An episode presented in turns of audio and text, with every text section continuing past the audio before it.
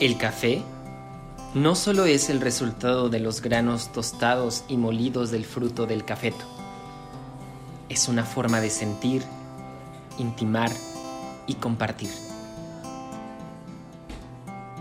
Ya no es esa oscura bebida que está presente en nuestras mañanas y se convierte en leal testigo del amor y el desamor, de recuerdos significativos, de una buena compañía historias inimaginables y en fuente de inspiración de alegrías y descontentos.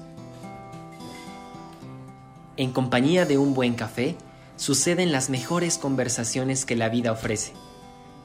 En estas confesiones del café desnudaremos cada semana diferentes temas que atañen a la vida de cada uno de nosotros. Soy Armando Acevedo y te invito a que degustemos y compartamos la vida en este podcast que lo único que pretende es conectar con lo que sucede en la cotidianidad que nos hace ser personas.